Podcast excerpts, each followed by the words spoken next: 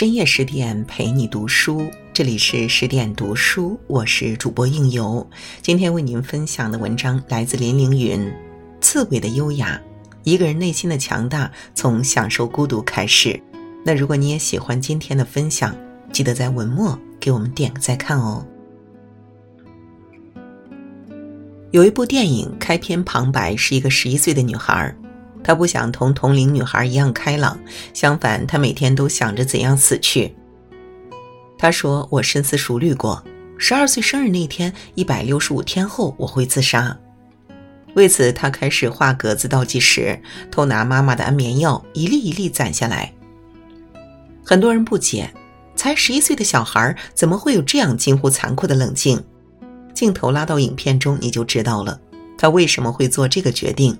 最终又得到了怎样的结局呢？一一个刺猬一样的女孩，女孩名叫巴洛玛，居住在巴黎十六区有钱人的豪宅里。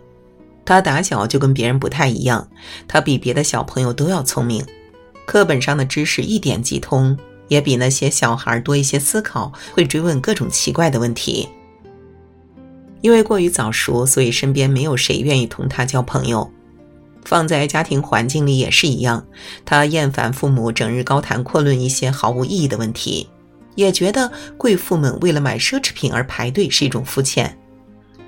他从小就觉得自己与这个世界格格不入，因此想要快速逃离。但在此之前，他努力过，努力过融入这个家庭，适应这个世界，可惜都失败了。他和姐姐谈论哲学时会被嘲讽，脑子是不是坏掉了？他想融入餐桌话题时，却发现他们说的自己一个字都不想听。迫不得已向外探索失败后，他将矛头对准内心，开始了向内探寻。他拿了一台摄像机，整日走走拍拍。这台摄像机成了他洞察世界的窗口。见过了周围人的言谈举止，看过了大千世界纷繁复杂，他发现原来身边的人都像金鱼一样。被命运锁在了一隅之地。于是他给自己贴了个信条：不愿成为鱼缸中命运已被注定的金鱼。他期待着自己十二岁生日早日到来之时一走了之。看他的样子，就像一个不被家人关注的小孩他无助地寻找着自我突破的窗口，却苦于年纪太小，也却与无人引导。他干脆将自己包裹起来，像一个长满刺的刺猬那般。对外竖起坚硬的利刺，对内才会露出自己柔软的小肚皮。探究其成因，这些外表孤僻的小孩，几乎每个人都有着一颗同样孤独的内心。二，一个有着丰富内心世界的门房，在巴罗马的楼下居住着一个名叫何妮的门房，今年五十四岁了。他是那种从出生起就不被身边人注意的人。在周围人眼中，她身材臃肿，面容丑陋，没有人愿意主动接近和她交朋友，就连结婚也是草草嫁人，跟随丈夫来到这栋高档公寓。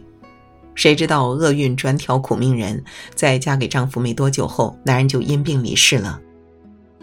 从此，这栋不大不小的门房成了何妮的容身之处，也彻底隔绝了她与外在的联系。初看她时，你会觉得。这是一个肥胖的中年妇女，身上的衣服虽然整齐，但永远不那么得体。她的脸上总挂着不耐烦的神情，漫不经心地糊弄着每个主动与她打招呼的人。她每天的工作也很简单：开门、关门、发信。她平凡的就像我们身边路过的路人甲乙丙一样，似乎从来不会有人注意到她。他的内心世界是同一个新搬进来的租客小金阁朗打开的。一句“幸福的家庭都是相似的，不幸的家庭各有各的不幸”，成了两人互通彼此内心的一把钥匙。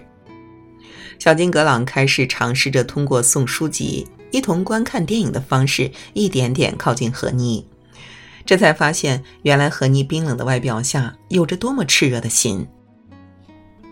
他热爱读书，即便在狭小的门房里，也设置了一个密闭的空间。这里的书架上摆满了各种类型的书籍。下班后的时间，何妮就会将自己锁在这里，喝着红茶，品着甜点，在书籍世界里畅游。他很有艺术品味，能够对电影和画作发表自己不同的看法。甚至说，当他修剪了头发，换上一套优雅衣服时，整个人的气质即便经历风霜，却不减当年。当小金格朗与何妮共进晚餐时，他才发现，这个女人对文学的理解异于旁人。她只是装得很懒散，其实内心和刺猬一般细致，性习孤独，优雅的无以复加，浑身是刺，如一座如假包换的堡垒。原来灰暗外表下掩藏的，并非一颗蒙尘的心。原来何妮活得那样鲜活，那样有品味。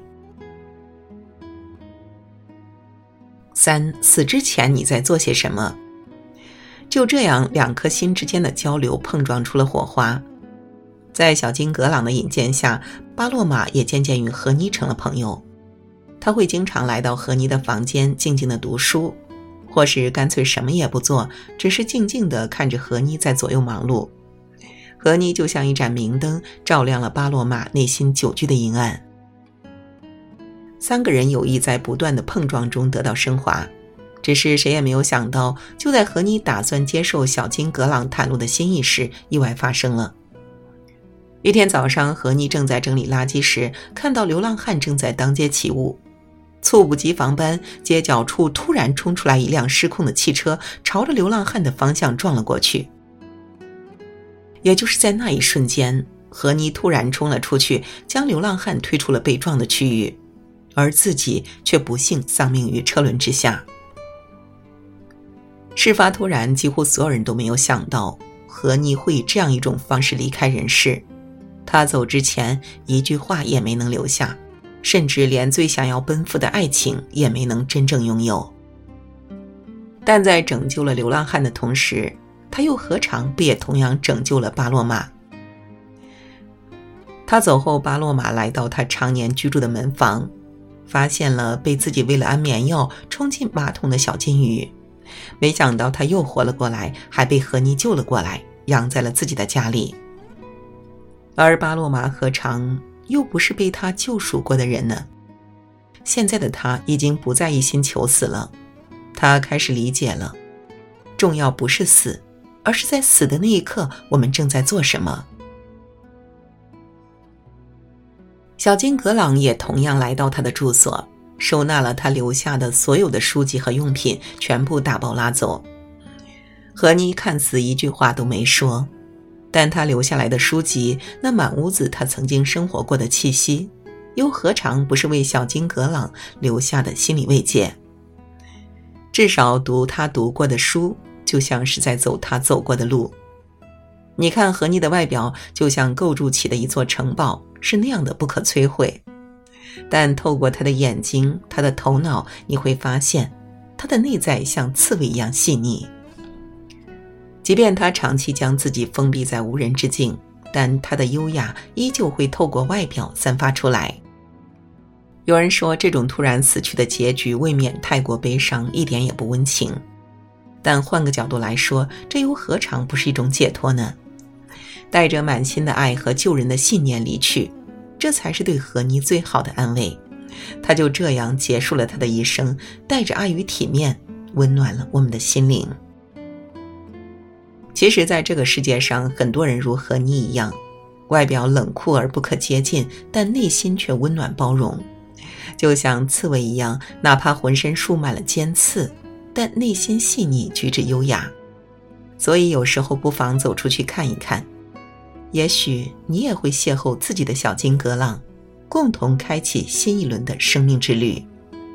毕竟，每个外表冷漠的人都曾在内心悄悄装扮过自己；每个看似冷酷的人都曾有个温柔的内心世界。好了，今天的文章就与您分享到这儿了。更多美文，请继续关注十点读书。